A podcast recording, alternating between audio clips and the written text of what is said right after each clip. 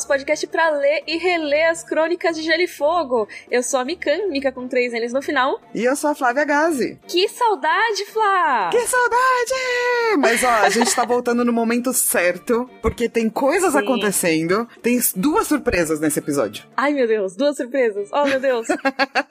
pois é, cara, então, as pessoas estavam loucas perguntando na rede, meu, o Rodor acabou? O que que aconteceu? Eu, não, gente, a gente tá em recesso, a gente avisou no último episódio, mas eu entendo que vocês estavam com saudades, entendeu? E nem todo mundo ouve o podcast até o último minuto, né, também para ver o aviso. Mas ó, estamos de volta, voltamos aí semanalmente para falar das crônicas de Gelo e Fogo, e hoje no episódio 107 a gente vai discutir o capítulo Daenerys 2 de A Fúria dos Reis. Que finalmente retorna. Pois é, então, fazia 300 anos que não tinha capítulo da Daenerys nesse livro. A gente tá tipo na metade do livro, ela apareceu de novo finalmente, né? É quase isso mesmo, né? É metade, praticamente. E o que é muito legal também é que a gente tá chegando na metade do livro. Olha só. Olha só, metade do livro 2. Apenas mais alguns faltando. Pois é. Mas ó, a gente já vai contar as novidades para vocês. Mas antes, vamos só divulgar aí nossas redes, né? A gente tem o nosso padrim, que é padrim.com.br barra rodorcavalo. Pra você ajudar, né? Exato. Você pode ajudar se você quiser e se você puder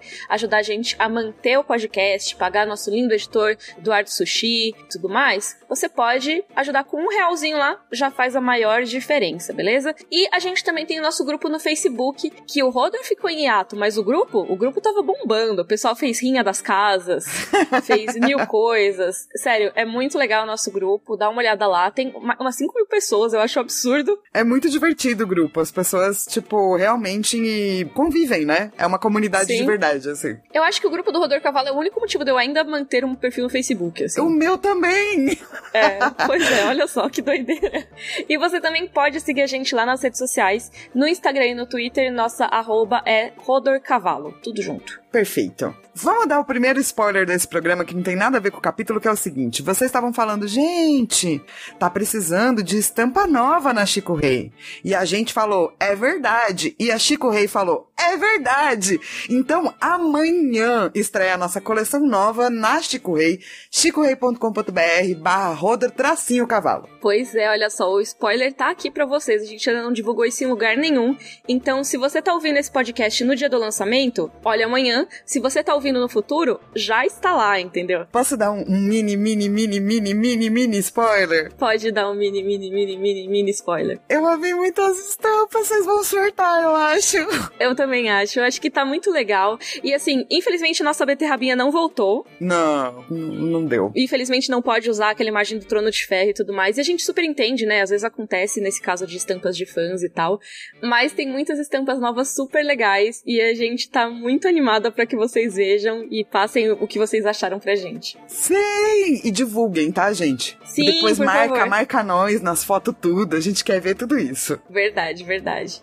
E agora vamos pros nossos corvinhos? Cacá, vamos! A empolgação, amei.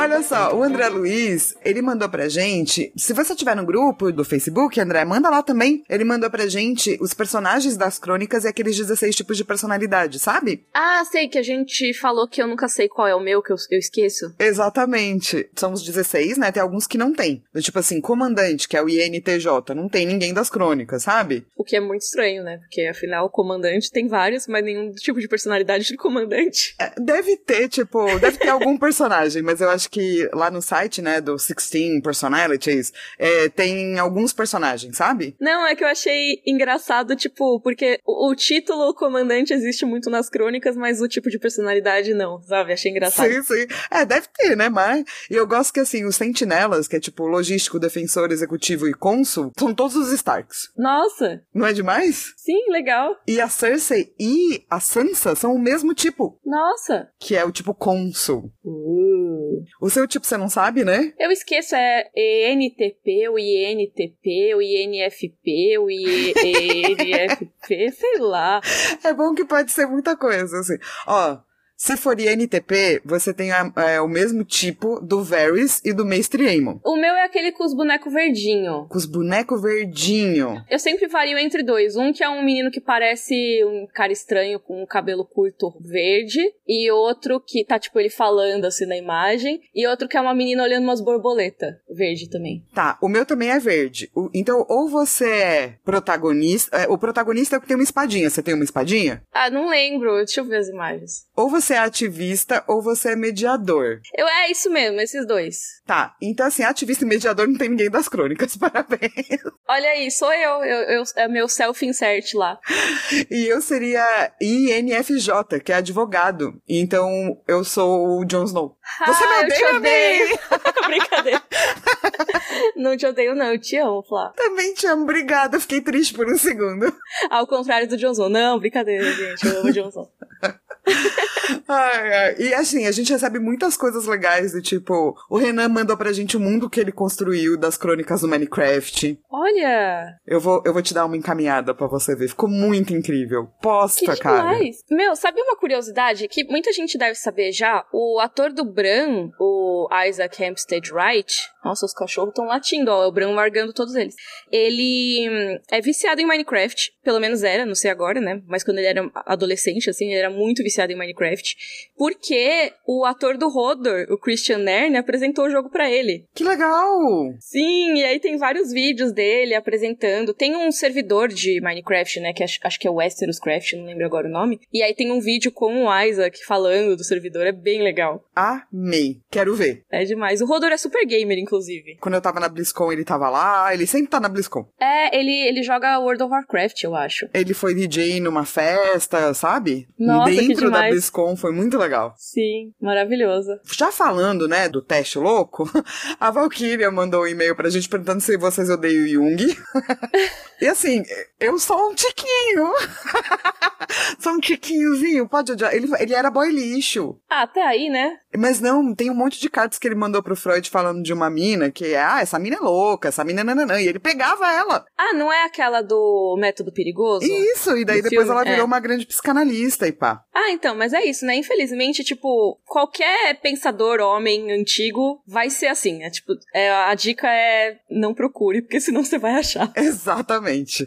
Infelizmente. E ela quis trazer uma curiosidade pra gente sobre essa relação dos Greyjoy e dos vikings, né? Porque assim, os vikings são um povo nórdico. E o povo Uhum. nórdico é muito complexo, assim, tem muita cultura, tem muita coisa. Sim. Mas se a gente pegar só aquela parcela dos vikings que era um nome dado pra aquela galera que saqueava a terra, então os. Greyjoys representam realmente os vikings, né? Ela quis dizer. Mas, obviamente, não é a única coisa da cultura escandinava e também não eram as últimas pessoas, as únicas pessoas que pegavam barcos, tá? Sim.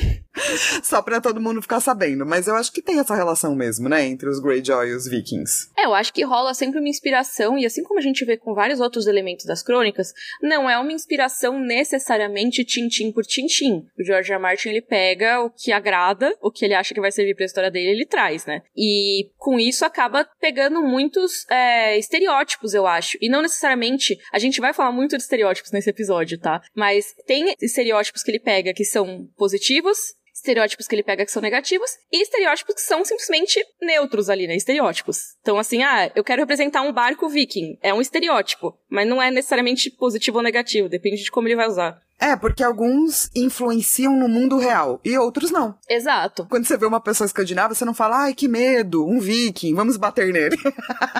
Exato. Você não fala, ai, nossa, ele vai invadir minha terra e roubar minhas mulheres e escravizar as pessoas. Que nem Exatamente. os Greyjoy fazem, sabe? Você não Exatamente. relaciona isso diretamente aos povos nórdicos, né? E é claro que não é culpa do George R. R. R. Martin certas coisas, né? Só são coisas que a gente. que existem na nossa sociedade. Mas fiquem tranquilos que hoje a gente vai falar muito sobre isso. Nossa, sim, bastante. E olha, pra gente encerrar, a Bluna Brasil, que inclusive faz super parte do nosso grupo lá no Facebook, ela conseguiu uma resposta por uma dúvida que você teve no episódio 105 sobre a Torá. Ah, boa. Ela falou que a questão de jogar em fora o instrumento que foi usado para escrever o nome de Deus na Torá é praticada até hoje, dependendo da tradição do judaísmo. Olha só que legal. Não é? Ela falou que foi atrás de um perfil de Twitter que tira dúvidas sobre coisas do mundo do, né, da religião judaica e tal. Achei interessante. Muito legal, adorei saber. É, né? Que é uma tradição que permanece. Uhum, com certeza. Vamos falar de outras tradições agora? Bora, vamos discutir então o nosso capítulo da Daenerys 2 de A Fúria dos Reis.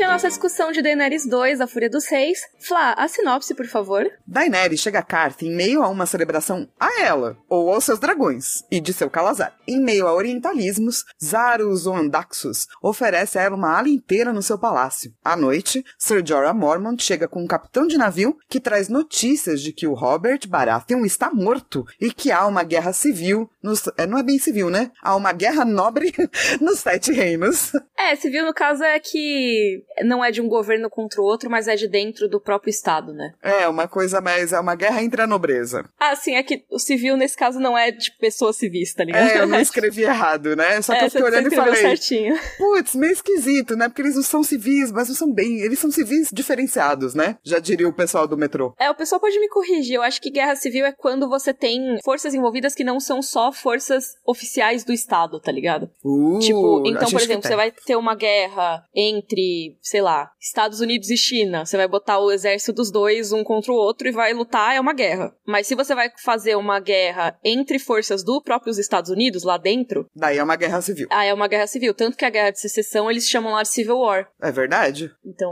é meio que isso. Mas me corrijam aí se eu tiver errada nas classificações, porque eu tirei de cabeça. Talvez não, eu, eu adorei, achei chiquetésimo e gostei que eu não errei na minha própria sinopse. Achei que tava errada. Você achou que tava errado, mas você não tava. É muito bom. E, cara, finalmente, né, Dani? Voltou a Dani. Ela tem pouquíssimos capítulos nesse livro, né? São cinco no total, se eu não me engano. E no livro que vem também, né? É, sim, são pouquinhos, são espalhados. E acho que a última vez que a gente falou dela foi no episódio 91 do podcast, ou seja, faz aí Algum tempo. é, mais de 15 episódios que a gente não fala da Daenerys, é isso? E São ela 24. tava, tipo, é, um tantão de episódio. e ela tava, tipo, naquele deserto, lembra? Que daí acharam uns pêssego que tava meio.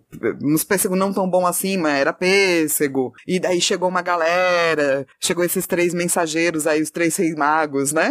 E Sim. levaram ela pra cá. É, a gente falou muito das imagens religiosas, né, naquele capítulo. Foi um capítulo legal de discutir por isso, né? Porque quando a gente pega, acho que o enredo da Daenerys nesse livro, ele é muito mais imagem e muito menos coisas acontecendo. Sim, é verdade. O que não necessariamente é algo ruim, tá? Eu, acho legal. Amo, eu amo. Exato, a gente ama os capítulos do Bran por um motivo, né, Flá? Exato, eu sei que, tipo, não é talvez o favorito de todo mundo, mas assim, botou alto simbolismo, já me pegou. Aí a questão é que aquele capítulo tinha uns simbolismos muito interessantes, muito legais. Esse daqui tem os simbolismos meio. Hum. Vamos conversar, George R. R. Martin. Bora trocar uma ideia, mas a gente já vai falar um pouquinho mais sobre isso. Aí eu acho legal que a gente já traz Karth, né, logo de cara, porque essa cidade ela é diferente de tudo que a Dani conhecia. E olha que a Dani, ela já vivia em Essos, né, que tem cidades muito grandiosas, que são cidades muito maiores do que a gente costuma ver em Westeros, por exemplo. São as Sim. cidades-estado e tudo mais. E mesmo assim ela ficou surpresa, porque Karth é muito grandiosa. E Carth é assim, é o meio do mundo, né? Como diz Uhum. o Pied Pree, né? O Pied Pree diz que, olha, é um centro de comércio entre o norte e o sul e o leste e o oeste. Então, na verdade, se a gente fosse fazer um, um paralelo com o nosso mundo, seria o Egito. Sim, eu pensei muito em Constantinopla também, mas eu acho que Egito total faz muito sentido. É quase o Egito no seu ápice, assim, né? Uhum, sim. Claro, né? O paralelo, porque tem coisas que, obviamente, tinha no Egito não tem aqui, que tem aqui não tem no Egito. Mas eu acho interessante que ela chegou no Oriente Médio, digamos assim, né? Ela chegou nessa parte do mundo onde tá entre cá e lá. É, eu acho que faz total sentido falar de Oriente Médio nesse caso, porque eles mesmos dizem isso, né? Eles falam: Karth é a maior cidade de todas, a maior que já existiu, e aqui a gente faz todo o comércio entre norte e sul, entre leste e oeste. Fica ali do lado do Mar de Jade, né? Que é esse mar que você meio que circula no que seria a Ásia extrema, né? O, o extremo leste do mundo conhecido das crônicas de Gelo e Fogo. Então é para onde você vai até a Shai, por exemplo, e tudo mais. O que a gente já via de intercâmbio Ocidente e Oriente em Vaz Dothrak, por exemplo, aqui é muito mais, né? Sim, e, e, é legal porque hoje, né, não, não, nos tempos antigos, mas hoje o povo egípcio ele é um povo de várias cores também, né? Uhum. Então, é, ter pessoas mais claras também pode ser, assim. Eu acho que dá para fazer vários paralelos, assim, sabe? Total, total. Porque os cartenos, os Dothraki chamam eles de homens de leite, né? Porque eles são mais claros que os Dothraki, né? Inclusive, né? Sim,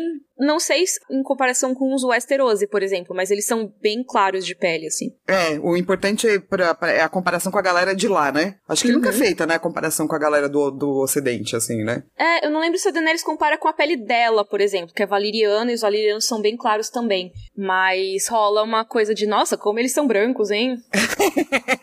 Uau, hein? E até tem uma hora que ela fala, ah, era um povo alto, de pele clara, e cada um deles um senhor ou uma senhora aos olhos de Dany. Aí ela descreve tudo mais, aí fala Dany sentiu-se esfarrapada e bárbara, blá blá blá, e fala que os Dothraki chamavam os cartenos de homem de leite. Aí tá falando então da cor deles e de como eles se vestem suntuosos, né? Um senhor ou uma senhora aos olhos dela, não sei o quê. Aí em seguida ela fala como o Caldrogo sonhou com um dia que podia saquear as grandes cidades do leste e olhou de relance seus companheiros de sangue, cujos olhos escuros em forma de amêndoa não mostravam sinal do que estariam pensando. Será só o saque que vem? interrogou-se. Como devemos parecer selvagens a esses cartenos? Ou seja, ela tava falando, nossa, esse legal aqui, que legal, galera super branca, todo mundo chique. E esses companheiros de sangue com olhos amendoados aqui, que vão olha, conquistar e são selvagens. Depois que ela falou dos olhos amendoados, eu devo dizer que eu me senti bastante dotraque, que os meus olhos são basicamente amendoados, assim.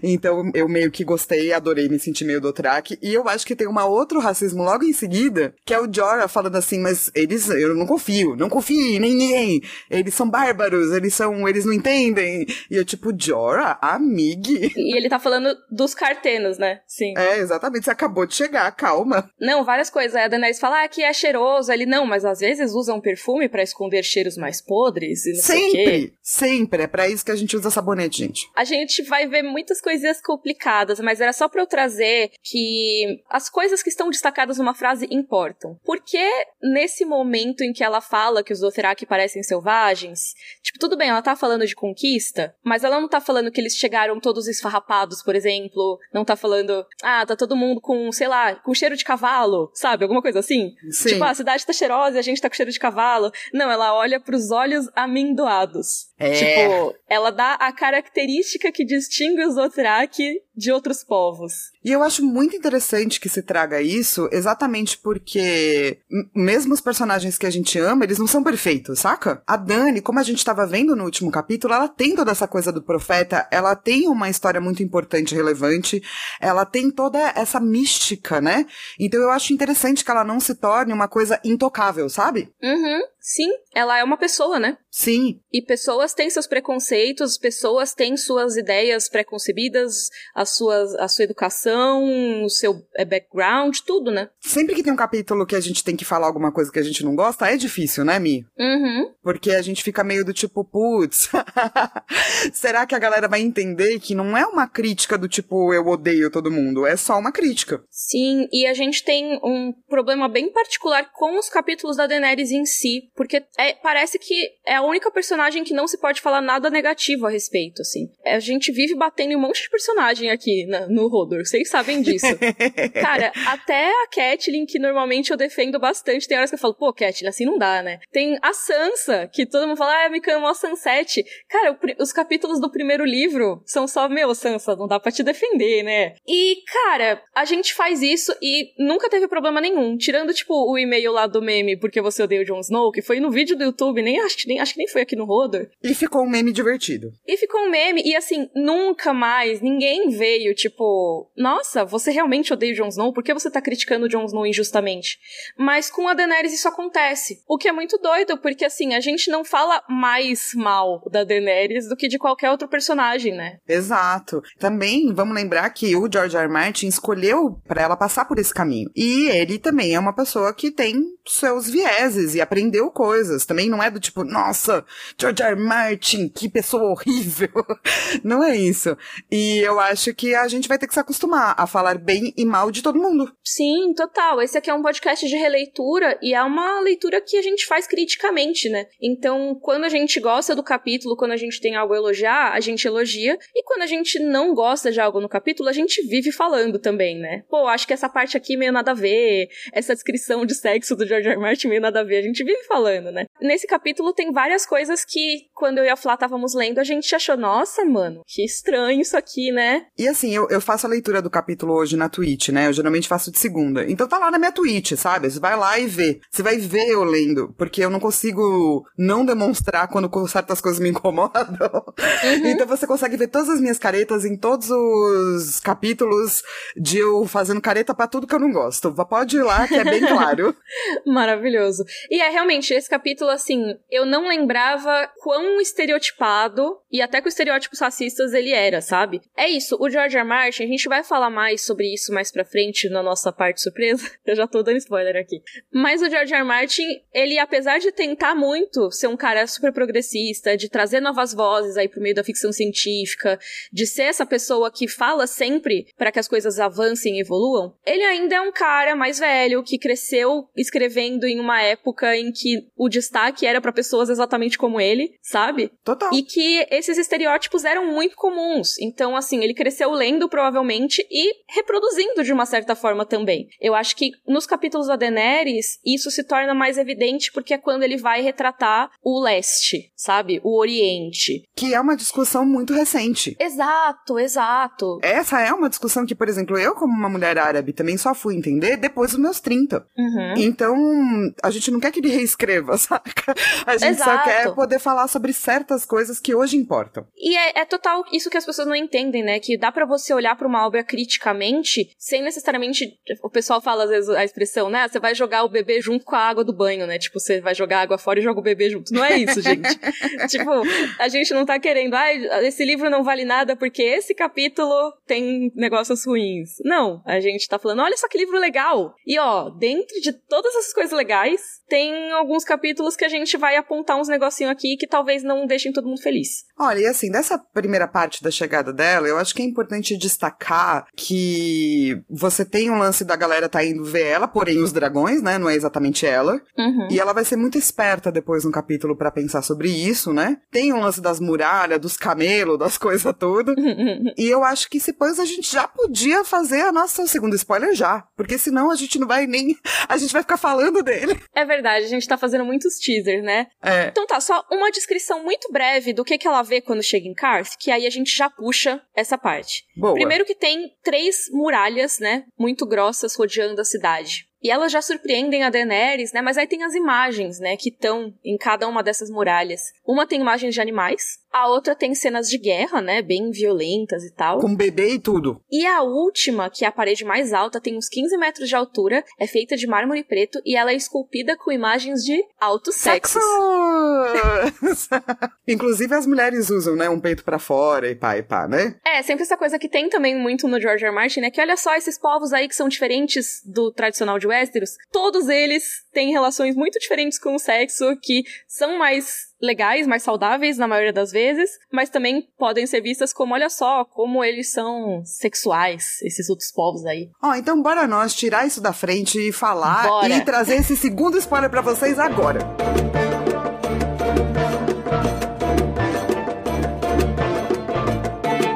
E pra ter essa discussão e você sair daqui informado sobre o que que é orientalismo, por que que não necessariamente é uma coisa tão boa assim, a gente tem uma convidada especial. Ê! A gente trouxe a Julie. Oi, Julie, diz seu nome pra gente o que que você faz. Oi, gente, tudo bem? É, Estou muito feliz de estar aqui. Meu nome é Juília Manguirmalani. Eu trabalho e estudo cinema e cultura. Perfeito, você dirige, faz roteiro, fez mestrado de imagem e som, não é? Menina, sabe minha vida toda. Fiz Sei. tudo isso. Eu trabalho também com ativismo de feminismo e raça, então eu me enquadro mais nas questões asiáticas e do sudeste sul asiático. Gente, a gente não tem nem roupa pra essa collab.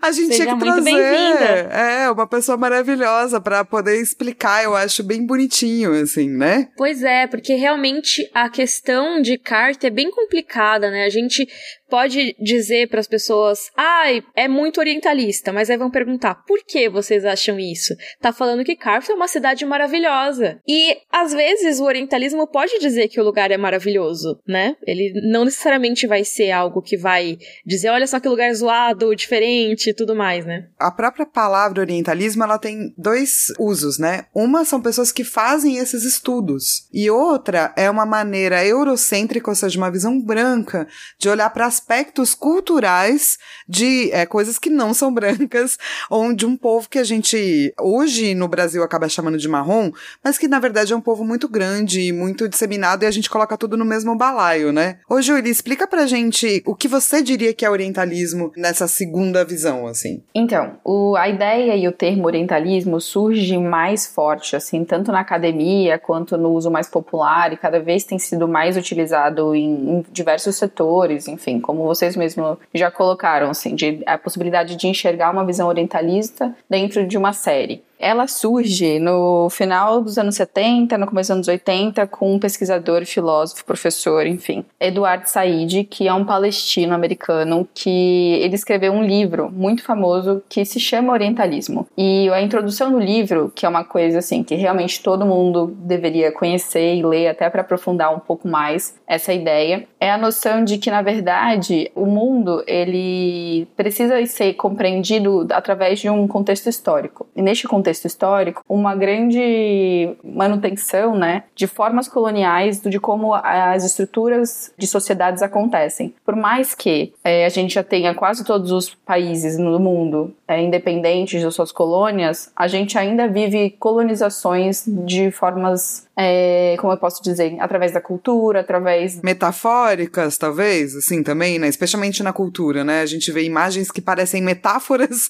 de como a colonização via povos diferentes, né? É, na verdade, assim, a gente é independente, né? Como países ao todo, assim, no mundo todo há muito pouco tempo. São poucas gerações de pessoas que já nasceram em países independentes. E se a gente parar pra pensar que existe ainda negociações mercadológicas, financeiras, a gente ainda codepende de uma forma muito grande entre o norte e o sul global. E a cultura, ela é sim colonizada, porque, enfim, né, a gente aqui no Brasil, a gente fala um português que não é uma nossa língua de origem. A gente tem uma mistura étnica tão absurda que a gente não consegue nem se dizer exatamente o que a gente é, né? Então, existem várias formas de compreender cultura. E o orientalismo, conforme Said fala, é uma visão do qual o Ocidente criou sobre toda essa área que se denomina Oriente, que é essa parte principalmente da Ásia e um pouco da África, mas eu acho que a gente acabou utilizando mais a questão da Ásia, até porque são países, né, e são nações que têm múltiplas e pluralidades absurdas de cultura, de idiomas, de religião, de costumes, de compreensão de vida, né? Enquanto quase todo o Ocidente é regido por uma única lógica, que é o capitalismo, é a religião cristã. A gente tem uma formação muito forte de uma língua principal, né, que é o inglês, e eu acho que todas essas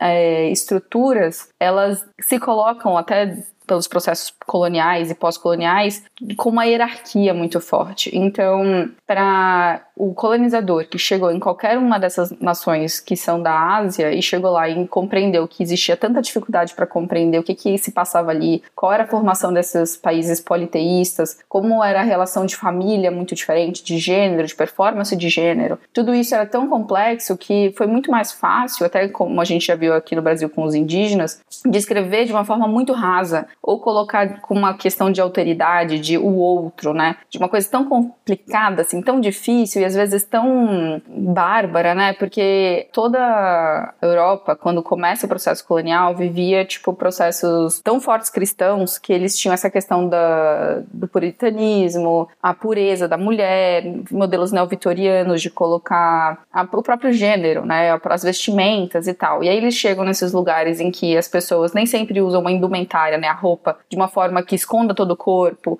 ou existe uma libertação muito forte da sexualidade da mulher, ou existe casamentos poligâmicos, existem outras formas de lidar com o dinheiro e outras coisas, eles acham aquilo tão absurdo que a ideia inicial é colonizar, é apagar isso, é impor a sua verdade, como se na verdade a visão ocidental fosse a melhor, fosse a racional e não a emocional, fosse a lógica, fosse o que é o certo, enquanto todas aquelas culturas asiáticas fossem as erradas. E aí eu acho que nesse texto que funda essa ideia de orientalismo, como vocês colocaram como a segunda versão, vem nesse lugar, né, que tipo quando o homem branco chega lá e vê toda aquela outra forma de viver, ele acha bárbaro primeiro no sentido negativo, né, de uma barbárie, de uma coisa meio hum, animalesca. Existe essa imposição de uma visão puritana, né, da mulher, da vestimenta, da lógica cristã de casamento. Existem muitas outras formas. Então, o que ele fala é que foi criada uma imagem exoticizada dos orientes, né, que são muitos. Foi criada essa noção de sujeira, de uma visão mais longe da higiene que vem com a Europa. E tem outras, outras e outros setores assim que a gente vai ver nesse nesse capítulo e nessa fase aí de Game of Thrones que tá tanto nas nuances quanto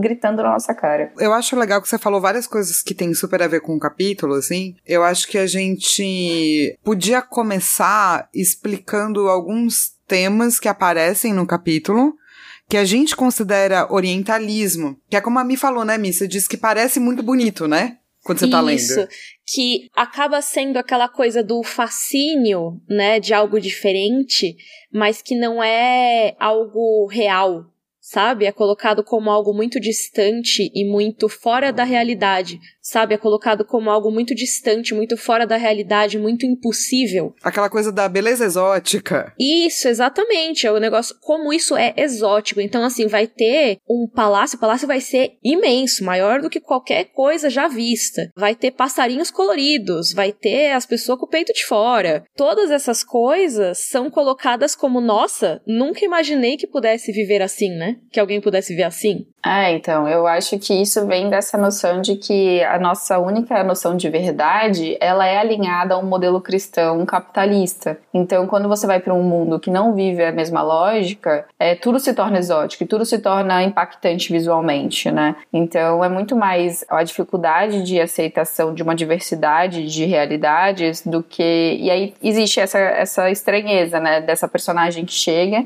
e que olha tudo aquilo com fascínio, mas também com medo e não quer adentrar muito ao mesmo tempo que se coloca num local de, enfim, hierárquico superior, né? Então, eu acho que tem um pouco isso, de ela chegar, além de ela ser a mãe dos dragões, ela já chega num lugar muito de uma observadora à distância, que não quer realmente entender como aquele povo funciona. Eu acho que rola uma coisa muito interessante em relação a Daenerys com a criação dela, né? Porque a gente tem uma personagem que ela é etnicamente ela é valeriana, que é um povo de Essos, né? Mas que é um povo que se autoconsidera como uma raça superior, né? Entre as tantas que tem por lá. Só que essa família estabeleceu a sede em Westeros, que seria um equivalente mais europeu, mais Inglaterra, vamos dizer assim. Bem chutando muito, tá? Não tô colocando paralelos diretos, pessoal. E a família pegou essa cultura de Westeros, essa cultura bem ocidental, mais tradicional, que nos livros a gente vê mais como um análogo ao feudalismo, com várias particularidades, mas enfim.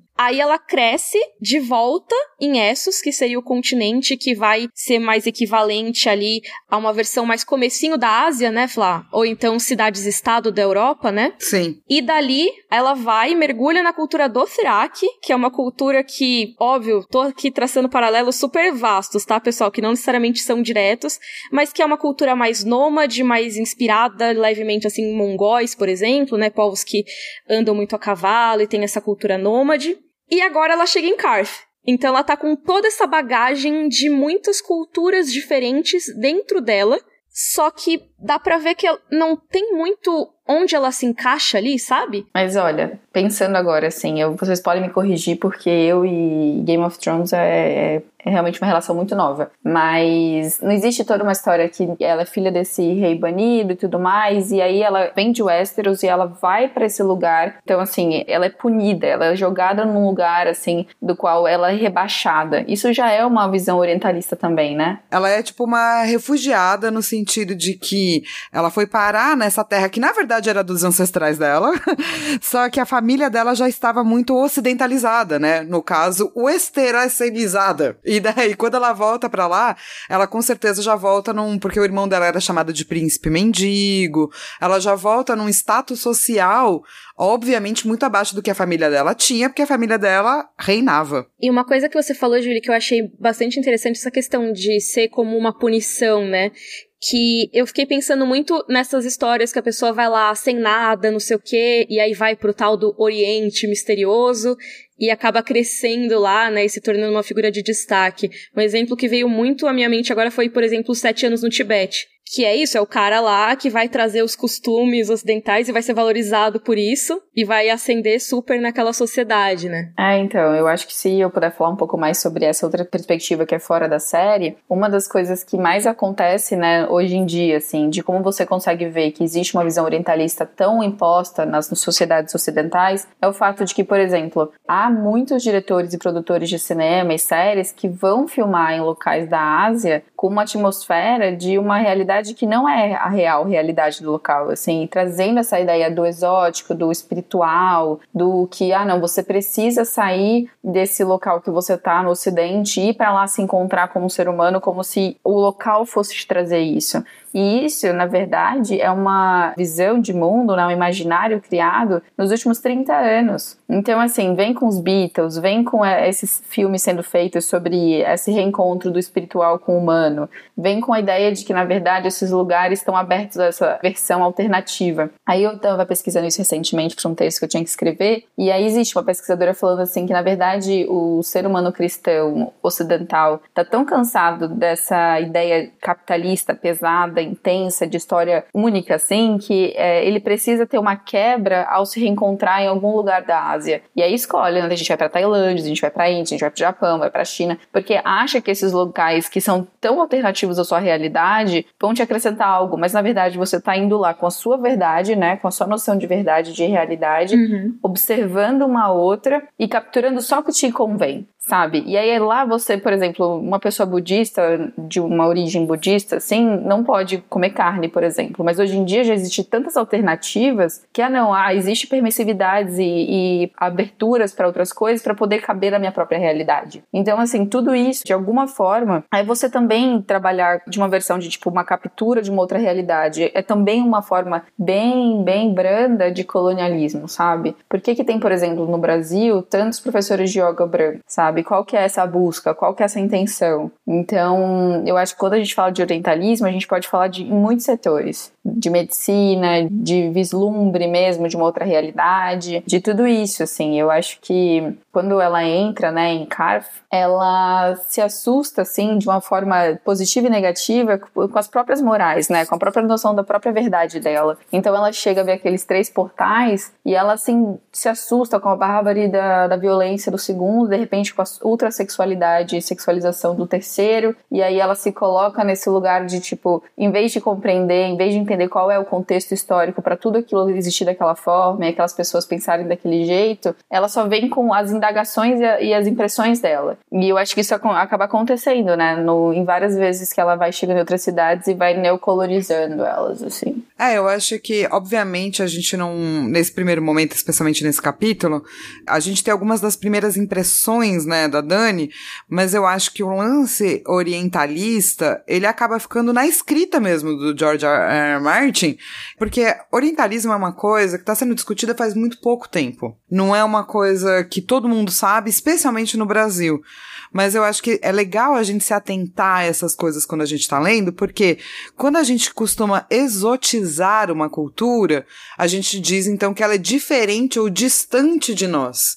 E daí ela pode ser problemática e perigosa. É muito interessante, né? Porque assim, a gente não discute assim academicamente, como sociedade mesmo, o orientalismo há muito tempo, mas o orientalismo em si existe há muito tempo, né? Sim. Acho que dá pra gente pensar, por exemplo, nos estereótipos que são relacionados aos moros no sul da Europa, né? Então você tem aquela visão da Andaluzia, que é uma terra diferente, né? Que vem aqueles caras do leste e que dominam e que vão roubar suas mulheres e não sei o que, não sei o que lá. É, se você for muito longe, né? Porque se você pensar hoje, cada ser humano que tá ouvindo essa, esse podcast parar para pensar qual que é o estereótipo que você pensa de árabes, de indianos, de chineses, de japoneses. Eu acho que enquanto a gente não tem intercâmbio cultural com esses outros lugares, a gente fica preso ao que chega na gente. E normalmente o que chega na gente é uma visão embranquecida, né? Eu posso até falar assim, mas é um pouco pesado, mas é uma visão colonial ainda. É, a gente usa esses termos e as pessoas às vezes leem eles, esses termos como necessariamente agressivos, mas não é necessariamente agressivo, porque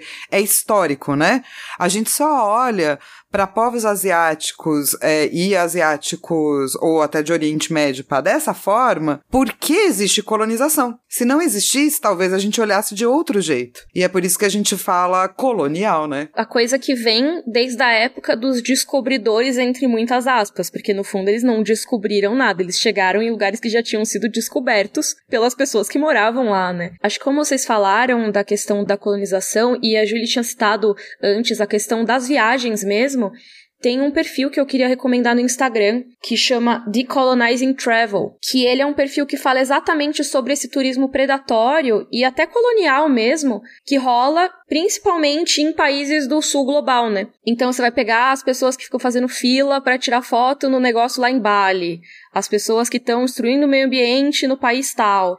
E uma coisa que eles falam muito em relação a viagens que eu achei muito interessante é como as pessoas que vão nesses destinos, principalmente do, do Sudeste Asiático, né? No fim das contas, elas acabam falando: ah, eu descobri esse lugar aqui super escondido. E assim, não é que elas estão dizendo que as pessoas que moram lá não sabiam que o lugar existia, elas estão falando que em relação ao turismo elas descobriram esse lugar novo. Mas, do jeito que elas estão falando mesmo, fica parecendo que foram elas que descobriram que o lugar tava lá e ninguém sabia. É muito louco isso, né, Mi? Porque é uma coisa que permeia tanto a nossa cultura e a gente tá tão acostumado, é tão sistêmico. É, eu acho importante a gente tomar esse momento para dizer que quando a gente fala, ah, essas partes são muito orientalistas, a gente não quer dizer que o George R. R. Martin é uma pessoa horrível, que a Daenerys é uma personagem horrível, não tem nada a ver com isso. Tem a ver com trazer profundidade pra discussão, né? Pra gente entender qual que é o paralelo disso com o mundo real que a gente faz tanto com outras coisas, né? E talvez até para as pessoas compreenderem melhor que existem maneiras até diferentes de você ler a mesma coisa, né? Uma pessoa árabe, uma pessoa talvez indiana vai ler esses capítulos com outra perspectiva, diferente de uma pessoa que não é, é, faz parte dessas etnias, né? Sim, às vezes até a gente lendo acaba percebendo coisas que na hora de escrever talvez o George R. Martin não tenha percebido, sabe? Eu acho que não é necessariamente a intenção dele reproduzir estereótipos negativos. Pode ser que seja, pode ser que não, mas eu não acho que seja. É, eu também acho que não. Eu acho que o que acontece é que pessoas que estão morando nos Estados Unidos, que são mais velhas, como George R. Martin, que são brancas, como George. R. Martin, cresceram com essa ideia orientalista do que seria o Oriente, entre muitas aspas. Elas cresceram com mídia falando disso, filmes exotizando. E a discussão do orientalismo foi aí. É, o livro, se eu não me engano, é dos anos 70, né? Eu saí de 78. Então, o George R. R. Martin ele já escrevia profissionalmente nessa época, se eu não me engano. Talvez eu esteja chutando aqui muito alto. Então, ele é um cara que tem uma formação bem antiga, no fim das contas. Isso não é para passar um pano para ele, mas sim para dizer que ele escrever assim, o cara mais velho, não sei o que, não é desculpa para que hoje em dia alguém escrevendo reproduz as mesmas coisas, sabe? Eu acho também que existe uma questão de você realmente olhar para quem é esse escritor, como vocês estão falando, assim. Se a gente parar perceber que existe muitas coisas pesadas em relação a, ao patriarcal, ao machismo na série, é a mesma coisa de um momento histórico do qual ele está retratando. E aí, quando ele vem com essa retratação de uma etnia alternativa que a gente consegue identificar muito rápido como parte do Oriente Médio, a gente sabe que ele também está usando de artefatos do qual ele aprendeu como estereótipo, como ele entendeu de realidade do qual ele quis imprimir nas obras dele. Hoje em dia, entrando por uma série dessa que bombou né, nos últimos anos e que ela faz uma manutenção dessas realidades, isso pode ser muito problemático. Mas aí cabe muito você saber enquadrar o que, é esse livro, quem é esse escritor. E também, eu acho que o mais importante é a gente conseguir enxergar que isso é uma visão orientalista do que a gente abraçar e acreditar que é uma verdade. Então, Eu acho que esse debate ele tá ganhando força nos últimos anos, assim, principalmente lá fora, mas aqui realmente é muito recente no Brasil, porque tá cada vez sendo mais necessário a gente abordar as nuances de raça. Quais uhum. são as múltiplas formas de, de compreensão de raça? Então, uma visão orientalista, ela diminui muito um outro ser humano, diminui muito uma outra cultura, uma outra etnia. Então, quando uma coisa dessa é apresentada, o que a gente precisa é ter um olhar treinado para identificar que aquilo é uma representação estereotipada e não abraçar como se realmente isso, sabe? Você vê um filme que tem uma retratação de uma Índia super paz e amor, que tudo lá é, é pássaros, que nem tem nesse capítulo, né? Pássaros coloridos e, e monumentos gigantes, e você é uma pessoa pequena no mundo. Tudo isso é uma visão, na verdade, que é colocada de uma pessoa ocidental perante uma outra cultura do qual ela não entende a necessidade da grandiosidade, do colorido, da natureza presente. A ideia do orientalismo é compreender como esse imaginário se formou, qual a necessidade dele ter se formado, porque foi uma imposição colonial para justificar o colonialismo, para justificar a necessidade hierárquica do Ocidente perante todo o continente asiático e também africano, mas que hoje não pode mais passar batido, né? Como uhum. vocês estão colocando um episódio sobre isso, assim, é uma questão que assim tá acontecendo, existe, ainda existe manutenção pela mídia, mas é muito bom conseguir identificar. Nossa, e uma coisa que você falou que eu acho muito interessante de destacar, assim, tudo, eu queria colocar um pin em tudo, sabe? Pra gente abordar um pouco mais e tudo. Mas acho que uma coisa interessante de reforçar, porque eu já tô vendo muitos comentários falando, não, mas gente, é uma história de fantasia. Ele não tá retratando nenhum povo específico. Essa discussão, assim, toda hora aparece quando a gente vai falar de algum personagem num contexto específico e tal. E sim, a gente sabe que é uma história de ficção, mas o George R. R. Martin não é um personagem de ficção inserido naquele universo. Ele é um cara real que existe no nosso mundo real, que tem um contexto histórico real, com povos reais e de onde ele tira inspiração para escrever as histórias dele. Ele pode não fazer uma inspiração direta, ele pode não fazer uma coisa que é análoga completamente, então ele vai ter um mix aí de culturas, um mix de estereótipos, inclusive, né? Que o orientalismo acaba sendo, né, um mix de estereótipos, mas ele tá trazendo coisas que quando as pessoas que também estão localizadas no mundo real forem ler a história, vão relacionar diretamente a esses povos. Então, quando a gente fala desse tipo de estereótipo, não é só porque, ai, tá na história de fantasia, mas sim porque acaba repercutindo nos estereótipos da vida real também, né? Eu acho que essa é uma coisa importante de falar, até de perguntar, para deixar claro, Julie, assim, eu acho que muitas vezes as pessoas veem questões orientalistas como assim, ah, mas a gente tá dizendo que é bonito. Ah, mas a gente tá dizendo que é legal. Então, qual é o problema, entende? O que acontece quando a gente exotiza um povo? Qual é o problema de fazer isso? Tá, eu acho que eu tenho duas coisas para falar. Uma é sobre a fala da Mikan, que é isso, assim, tipo, eu acho que uma obra, ela só existe é, baseada num contexto histórico do mundo, assim. Então, se esse universo, né, das histórias de ficção, de fantasia e tudo mais, eles sempre são enquadrados dentro de um processo do qual o mundo tá vivendo naquele momento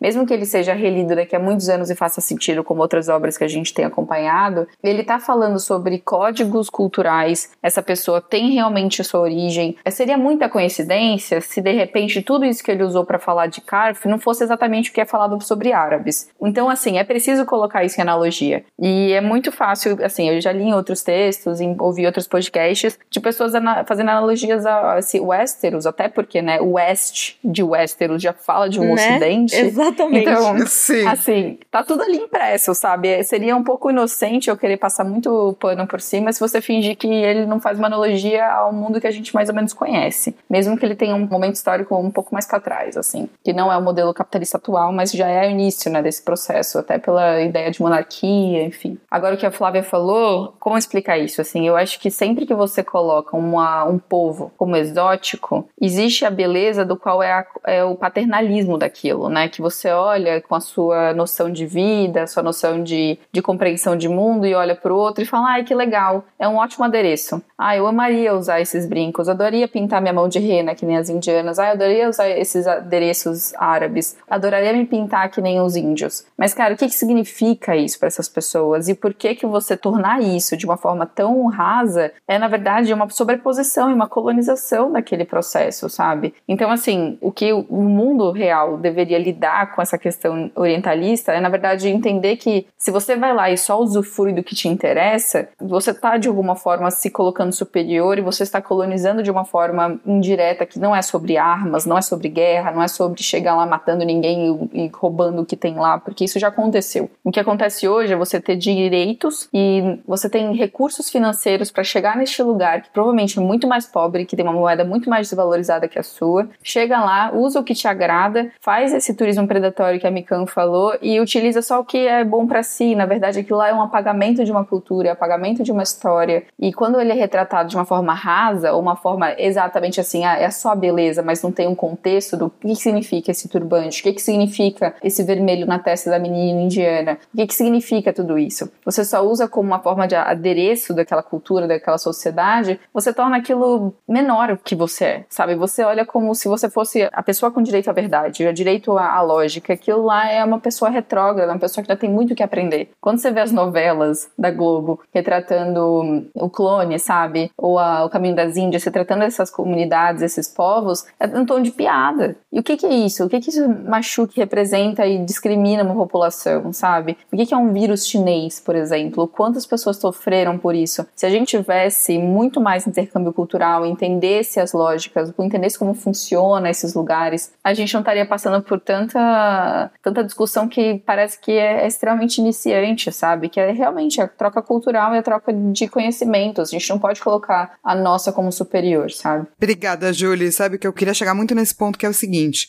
quando você trata qualquer pessoa ou povo como o outro, o seu olhar para aquilo já é despessoalizado. Não é uma pessoa igual a mim, é um outro. E eu acho que é por isso que é tão importante a gente trazer a discussão do que é orientalismo mesmo que seja uma discussão que, obviamente, cabe aqui, mas que a gente resolveu pegar esse espaço e se alongar e falar sobre isso, que é uma discussão que a gente não pode deixar de lado, que é a nossa visão sobre a cultura de outrem sempre começa esquisita, né? No sentido de eu não conheço.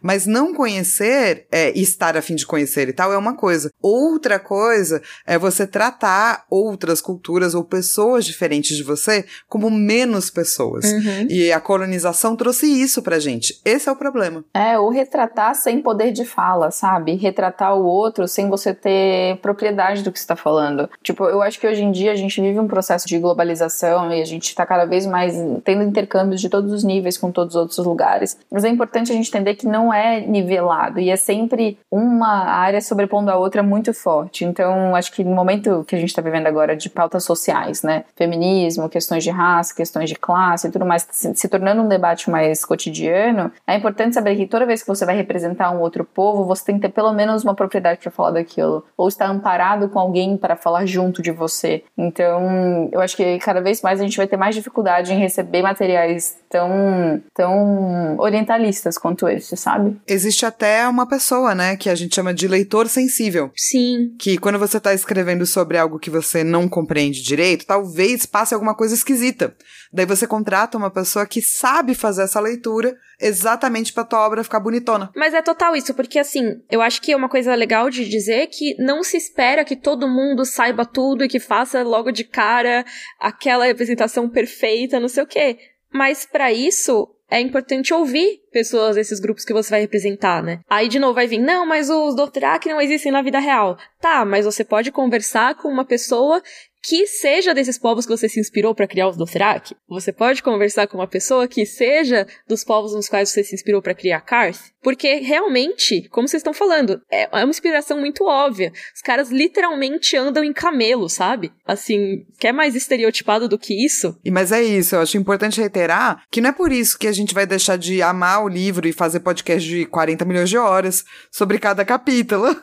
Mas também é legal poder falar das coisas que a gente ama com profundidade. E se a gente faz isso para falar de simbolismo, porque dragões também não existem, mas a gente, né, passa horas falando deles. Então a gente também vai falar sobre esse outro lado aqui. Com certeza. E cara, eu, eu gostei muito dessa discussão, de verdade, porque eu acho que é uma coisa tão legal a gente poder falar que as obras que a gente gosta não necessariamente são perfeitas em tudo, sabe? Inclusive a gente vive trazendo alguns defeitos aqui sobre a maneira como George. R. Martin retrata principalmente povos não brancos, né? A gente já falou sobre a galera das Ilhas do Verão, por exemplo, né? A questão da sexualidade, que é sempre com etnias que não são as de Westeros, né? e os valerianos necessariamente. Todas essas coisas assim a gente acaba apontando porque realmente tem uma problemática ali, né? É, não, e eu acho que fala muito sobre uma série do jeito tão grande quanto essa foi, que conversa principalmente com uma parte do globo. Uma outra parte do globo que se vai em si compreender parte dessa população inferiorizada, vai se sentir mal assistindo também, sabe? Então isso é muito legal vocês estarem trazendo essas pautas e fazendo pessoas pensarem mesmo né, nessas representações, ou até abrir espaço para as pessoas terem mais interesse em conhecer produtos feitos por pessoas que não sejam do ocidente, sabe? Inclusive Inclusive, leiam Edward Said, gente. É sério. É muito bom. Explica. Não é uma leitura difícil. E tá super próximo, assim. Tem nas livrarias, tem na sua livraria que você gosta online.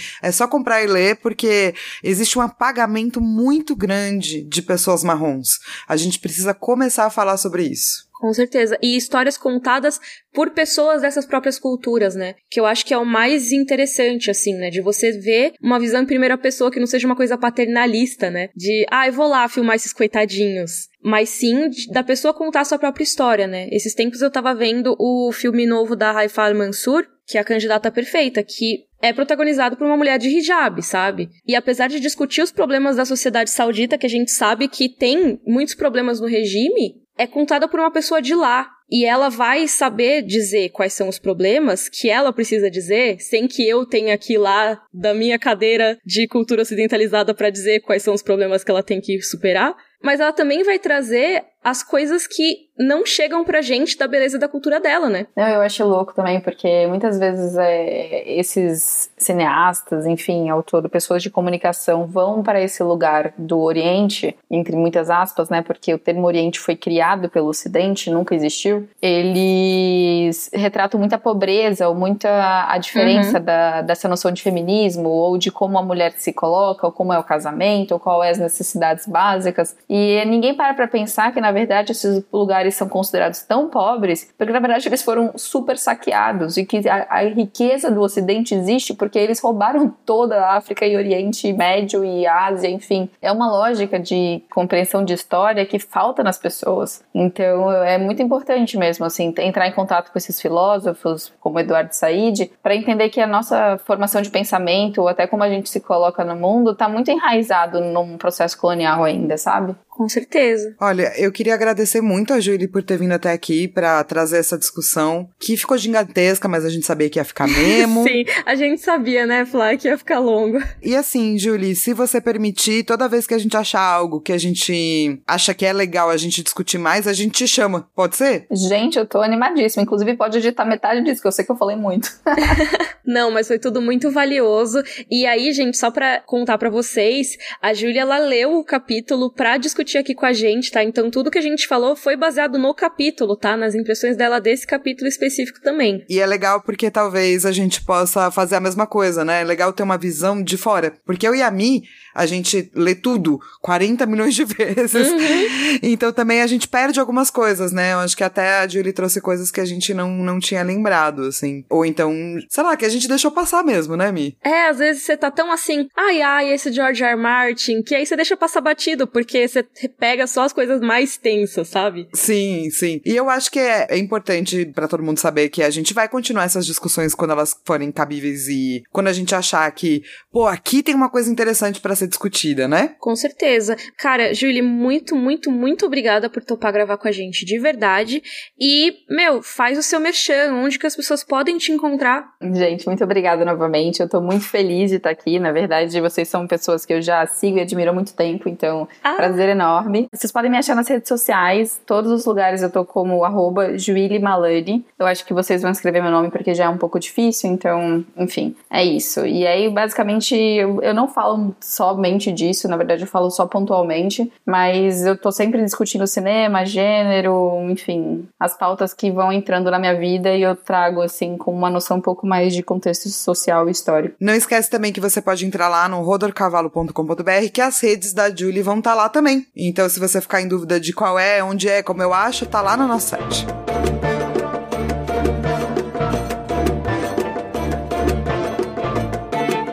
Então, gente, a, a Julie vai embora, né? Porque ela é mais especialista nisso do que nas crônicas, né? Assim, a gente ficou muito feliz da participação dela, porque realmente ajudou a apresentar esses conceitos mesmo, muito melhor do que a gente poderia ter falado aqui, né? Que ela Eu estuda acho. isso. Eu acho. E se vocês acharem legal, contem pra gente, a gente pode trazer ela, pra ela continuar explicando esses conceitos quando houverem, né? Isso, porque é uma coisa que não para nos capítulos da Daenerys, né? Tipo, continua muito ao longo dos livros, a gente vai ver de outras formas, né? Tem capítulos que tem mais, capítulos que tem menos, mas é uma coisa que continua, que vai com ela até Mirin, sabe? Até Sim. o quinto livro você vai ter várias coisas, apesar do George R. R. Martin aumentar muito a complexidade quando a gente chega na, na região da Baía dos Escravos, ainda tem muitos conceitos orientalistas sendo aplicados, né? no- no- na trama da Daenerys. E assim, uma das coisas que é, continua sendo orientalista, mas que pra personagem eu acho lindo e maravilhoso, é usar os Ondaxos que oferece pra ela quase um espadeio, assim, né? Sim, tem os peixinhos na piscina que ficam beliscando o pé dela. Sabia que teve uma tendência disso esses tempos mesmo? Ah, é? Tava, Sim. tava na moda? Daniela estava na moda? Sim, é, assim, era, não era numa piscinona e tal, mas parece que era uma tendência de manicure, pedicure, que tinha, sabe quando você vai botar o seu pé assim no escalda-pés pra ficar mais molinho? Sei. E aí tinha alguns lugares que colocavam os peixinhos que ficavam te beliscandinho, assim, sabe? Parece que esfoliava o pé. Gente, Eu nunca fiz, e aí parece que pararam porque meio que falaram, gente, isso pode dar contaminação, alguma coisa assim, né? Não sei até que ponto que é verdade ou não, mas eu acho que parou. Mas era uma moda uns anos atrás. Se alguém aí já fez isso, manda um e-mail pra gente no rodorcavalo.gmail.com pra contar como foi a experiência. por favor, se foi igual a Dani, né? que começou legal e aí depois, ai, que irritante. e eu gosto muito que a Dani ganha, tipo, altas coisas, sabe? Ela tem, tipo, uma ala com seu próprio jardim, uma piscina de mármore pra banhos com os peixinhos loucos, uma torre do adivinho, um labirinto de mago, que era o que eu queria. Meu Sim, né? aniversário a- acabou de passar, tá? Foi ontem, mas ainda aceito presentes. Tipo um labirinto de mago. Sim. E, cara, é isso, né? É um lugar muito grandioso. Maior do que todas as casas de gente rica que ela já tinha visto, sabe? Ela morava junto com o Ilírio, lembra, gente? Que já era mega rico. Sim, e vamos lembrar que os Dothraki tinham, escravizavam pessoas, e aqui ela continua vendo escravos, né? Uhum, sim. E ela meio que tá de boa com isso a partir da- desse momento, assim. Até agora tá ok. Vamos Tá ver ok, o que vai é. acontecer no futuro. Acho que depois que ela vai entender, tipo, gente, nossa, isso aqui é errado, né? Pois é. Mas enfim, tem essa galera que fica bajulando ela, e principalmente o Zaro, né, que a Flá falou, que ofereceu a casa, mas também tem o Piat Pri, que é esse bruxo, né, esse feiticeiro, e ele fica insistindo, não, é, Khaleesi, você tem que ir pra Casa dos Imortais, lá você vai encontrar tudo e muito mais. Sabe como é que eu acho que é a voz dele? É. Daniela, venha para a casa dos imortais! Daniela! Daniela, tome este unguento para você ver espíritos! E, cara, o- eu lembro que no capítulo que o Partner apareceu, ele fala em Dothraki gutural. Então, pior é que a gente imagina, mas eu acho que ele deve falar, tipo, Daniela, venha para casa dos... Eu nem consigo, porque senão vai... Tome esse unguento! Nossa, deve ter estourado o ouvido do sushi, desculpa. Eu poderia fazer parte de uma banda de death metal, eu acho. Desculpa, você me quebrou. Ai, meu Deus. Mas, ó, enfim, o Zaros Vandaxos, ele fala, cara, não confia nesse Pet porque esses magos, eles são zoados, entendeu? Eles são só uns doidos que ficam tomando esse tal de sombra da tarde, que é um vinho, um unguento, como a Flá falou. Azul Que é- meio esquisito. É, que ele, ele faz, tipo, você ter umas visões e tudo mais, e deixa a pessoa com a boca azul ao longo do tempo, né? Você sabe, Mi, que eu tomei um chá de uma planta chamada clitória, que é azul. E o chá Flá, é azul. Eu me senti muito. visões? Ainda não, mas vai que eu tomar, se eu tomar muito, vai que rola. Mas, ó, esse Sombra da Tarde, ou Sombra da Noite, que em inglês é Shade of the Evening, ele é um psicotrópico que aparece muito nas crônicas, né? É real, né? Ele é feito de folhas azuis escuras de umas árvores que crescem ali ao redor da Casa dos Imortais. E tem um outro personagem que não é da Casa dos Imortais, que não é a Lady Carth, mas que toma muita Sombra da Tarde, que é o Sr. Euron Greyjoy. E a gente vai falar mais sobre isso depois. Mas quando a Flávia lê o capítulo The Forsaken, não é mesmo? É ela vai, vai ver mais sobre os efeitos da Sombra da Tarde. Se bem que a gente já vai ver na Casa dos Imortais já já também, né? E, cara, eu acho muito louco porque a Dani tá muito esperta nesse momento, né? Uhum. Porque ela sabe que o Zara não quer ela, quer os dragões. Ela fica meio assim com o pai de Pi porque ela se lembra da Miri Masdur, né? Uhum. O que é justo. E a Quate, que é a única pessoa que virou e falou a real pra ela, que inclusive é uma frase linda, né? Uhum. Que ela É. fala, ah, todo mundo vai vir aqui pra ver, mas eles vão ver seus dragões, e daí vão querer. Porque dragões são fogo em carne, e fogo é poder. Uh. É, ela também Simbolismo. fica... Uh. ela também fica desconfiada, né? Total. Ela fica, pô, ela só veio e falou isso, ela não quer nada de mim, todo mundo tá querendo que eu faça tal coisa e ela não quer nada? Estranho isso aí, né? Não por coincidência, a Quaith é a que permanece no enredo da Daenerys por mais tempo. Claro. E o os outros vão, voltam e vão, aparecem de vez em quando, mas a Quaith é a que tá lá no sonho da Daenerys o tempo todo. ela fez um impacto, né? Teve um impacto essa mulher. Uhum. E assim, o Jorah concorda, né? Que eles não deviam confiar em ninguém. Sim, a Daenerys até fala, meu, vamos montar uma guarda aí pros dragões. E Jorah, vamos lá, a gente não tem que ouvir só o que eles querem que a gente ouça. Vai você no porto, dá uma olhada nos navios e vê se você consegue aí algum capitão que tenha passado por Westeros, né? Tipo, porque ela também tá querendo os navios pra ela poder viajar com a galera dela, né? Ela tá querendo voltar, né? É, sim, tipo, ah, eu tô com esses Dothraki aqui, vamos tentar ir pra Westeros, né? né? Tipo, ela tá lá naquele lugar lindo, e essa é uma parte que eu acho muito legal. E é por isso que eu acho que é legal a gente dizer que, assim, apesar desse capítulo ter seus orientalismos todos, eu não acho que o George R. R. Martin, ele esteja completamente inconsciente de que, às vezes, a gente tem uma visão eurocêntrica, e ele mesmo também, né? Que ela tá lá, nossa, maravilhoso, não sei o quê, ah, será que aqui Westeros é mais legal que aqui? Aí ela, ah, com certeza, afinal o Viserys sempre dizia que os Sete Reinos era um lugar mais maravilhoso do mundo. é, pois é, Tadoca, né? Então eu acho que o próprio George R. Martin, ele critica essa visão eurocêntrica, sabe? Porque a gente sabe que o Westeros, apesar de ser mó legal a gente ver as coisas lá e tal, meu, é um pardieiro comparado com, sei lá, um quarto da, da mansão do Zaros Von Darkseid. né? É, ela fica pensando, será que lá na Fortaleza Vermelha vai ter essa piscina? Não vai ter, Dani, desculpa. Vai ter um fosso fedido, assim. Exatamente.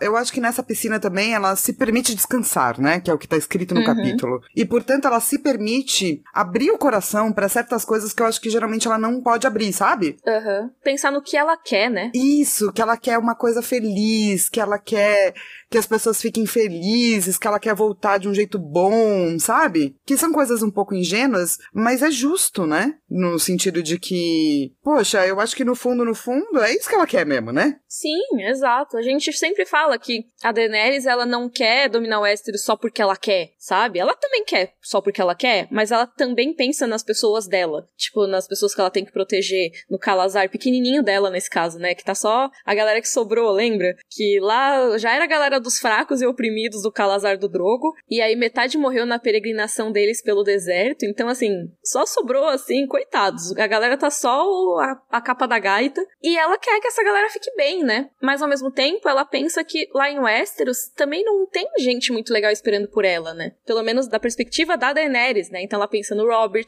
E ela pensa, olha só, no Eddard Stark com seus olhos frios. E coração gelado. Isso! E no Tywin Lannister e seu filho Jaime, ambos considerados igualmente ricos e insidiosos.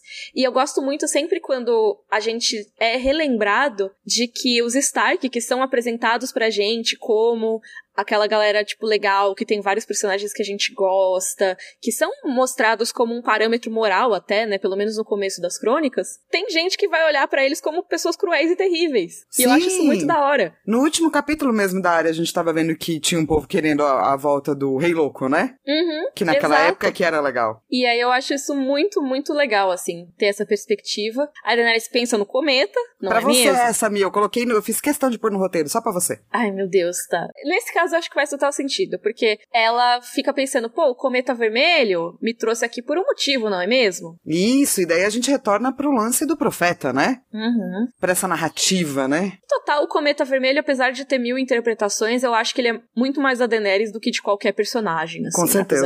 Com certeza. E assim, ela fala, olha, com certeza Deus vai mandar um outro sinal. E eu acho que se a gente pensou, né, que Jesus estava no deserto, nananã, Carth pode representar esse local de ilusão, né, dessa tentação que ela tem que superar. É mais legal ficar lá? É mais legal ficar lá na piscina bonita. Mas uhum. ela tem essa coisa dentro dela, né? E essa coisa da magia, por mais que ela fique meio assim com o pai de pá, e com, né, por conta da Miriam mais duro, existe magia e tem dragões. E essas coisas, elas estão ligadas, assim. Não tem como não estarem. Com certeza. E nesse próprio capítulo, a gente teve aí a explicação, tintim por tintim, do simbolismo pela Quaith, né? Sim. Os dragões são poder. Tipo, então, assim, quando a gente vai ver a Daenerys mais pra frente trancar os dragões dela em Meereen, ela não tá trancando só dragões, ela tá trancando uma imagem de poder, uma imagem de fogo, né, do poder dela. E assim, o outro livro, né, O Mundo de Gelo e Fogo, vai falar muito sobre dragões como seres mágicos. Uhum. Que eles eram filhos de chamas.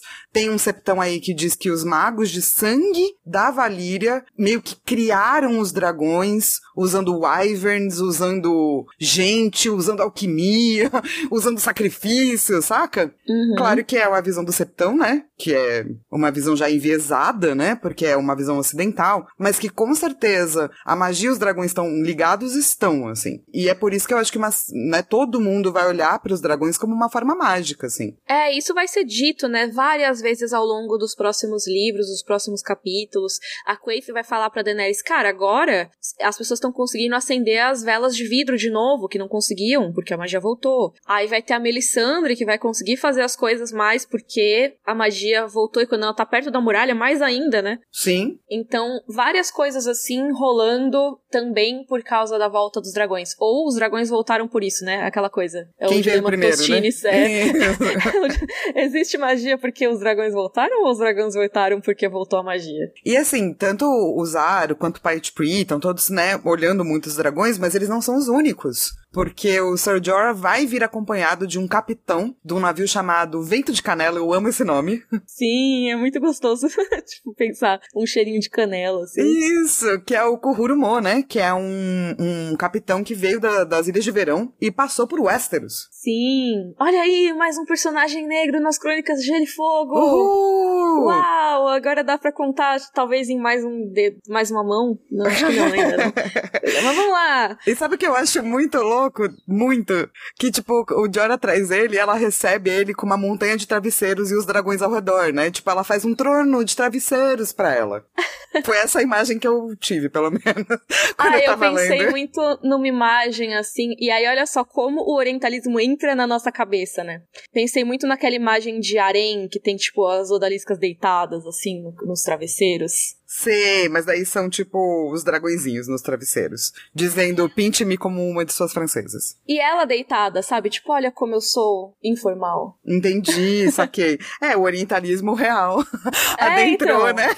Me veio, tipo, essa imagem de montanha de travesseiros, eu pensei, é isso, ela tá, tipo, deitadona nos travesseiros ali, sabe? Nossa, que louco, eu super imaginei um troninho de travesseiros. O que seria muito mais doido, né? Gostei.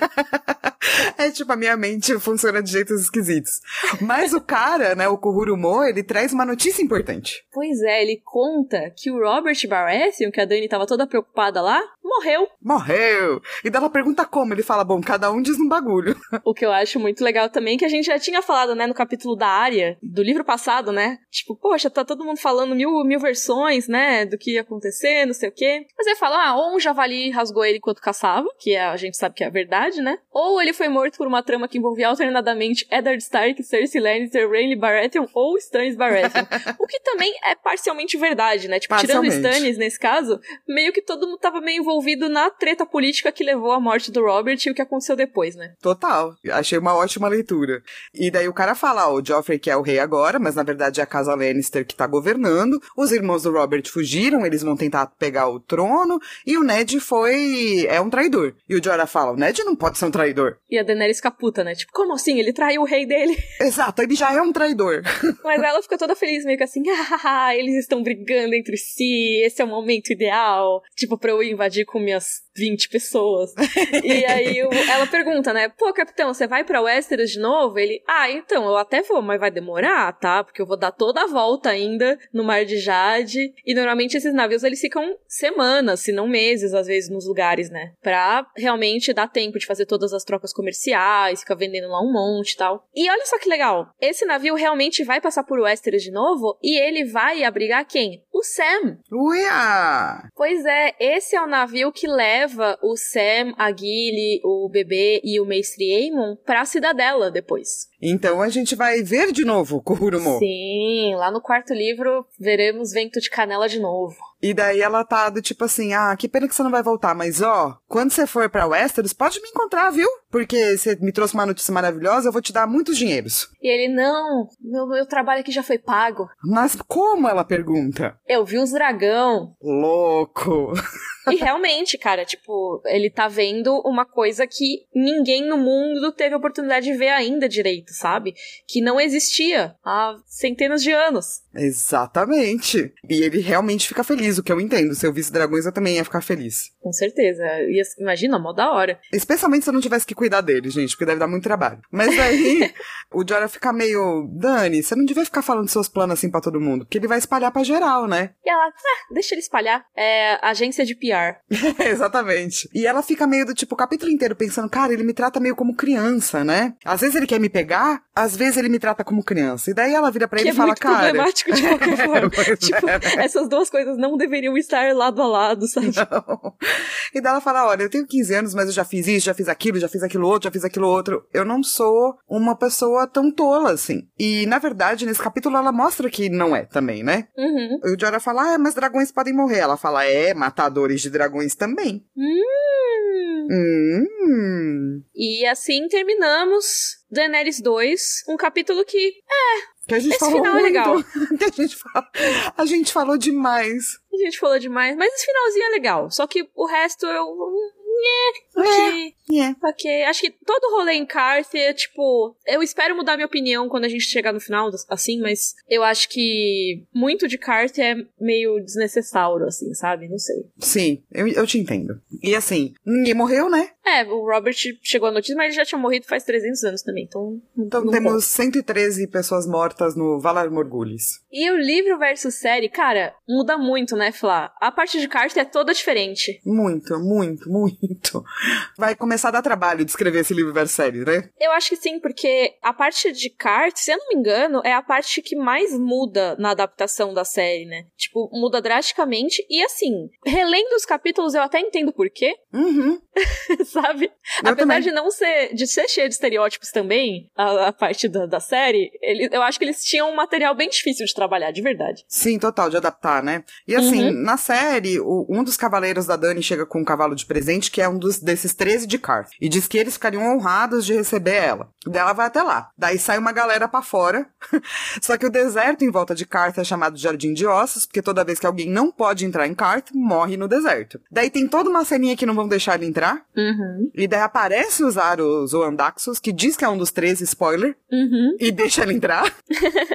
não tem mural louco, não tem recepção das crianças, não tem piscina. Tem a Dani alimentando os dragões num lugar chique, que a gente imagina que seja o palácio ali do Zaro, talvez, né? O Zaro manda um vestido chique pra ela. Tem os Dothraki é, momento engraçadão, pensando em saquear a cidade. É, ela, não, não quero ser essa pessoa, não quero ser essa rainha que mata e rouba geral. Tipo, ok, tá, beleza. Aí, o Paet Pri faz essa apresentação de magia, chama ela pra Casas Imortais. Tem o negócio do Zaro falando, ô, esses caras tomam uns negócios aí, não é, não, não é legal esse vinho azul. A Quate tem a melhor fala dela, né? E é muito doido, né? Porque ela não fala com a Daenerys, né? Ela fala com o Jorah, né? Sim. E o Zaro mostra um cofre muito louco pra ela, dizendo: Olha, você casar comigo, tudo que tem atrás do cofre, metade é seu. Aí é o próprio Zaro que conta pra ela que o Robert caiu. Tipo, ok, eu entendo menos personagens, mas ao mesmo tempo eles. Tá, eles pegaram um personagem que seria branco, né? Que é o Zaro, transformaram em um personagem negro, né? Eles falaram que.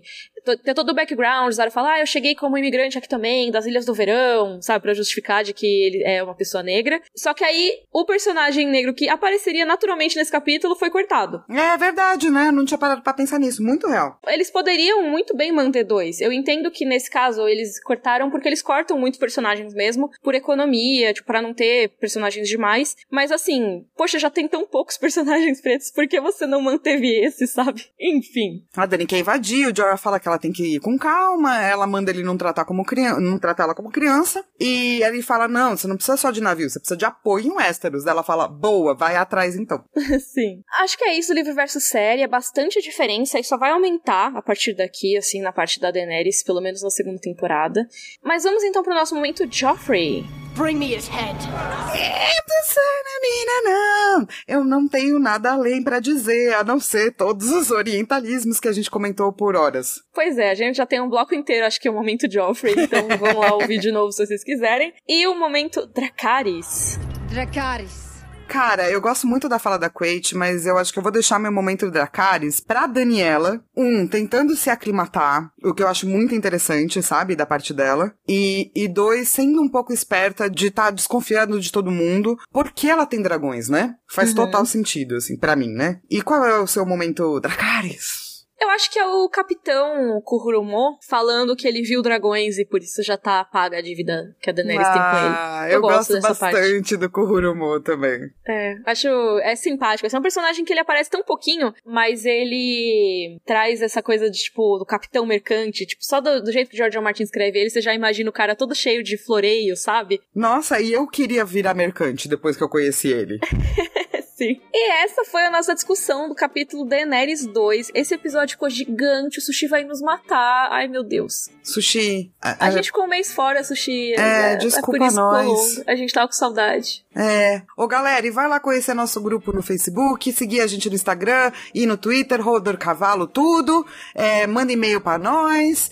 E ajuda a gente no padrinho pra gente pagar o sushi. Isso, porque, né, ele merece, olha só o que a gente faz com ele. Ah, e vai conferir nossa nova coleção, hein, amanhã, hein? Sim, vamos ver lá na Chico Reis. Se tudo der certo, amanhã sai, vai ter fotinhos e tudo mais. E a gente volta na próxima sexta-feira com a nossa discussão do capítulo Bran 4. Então até lá, Rodor! Rodor.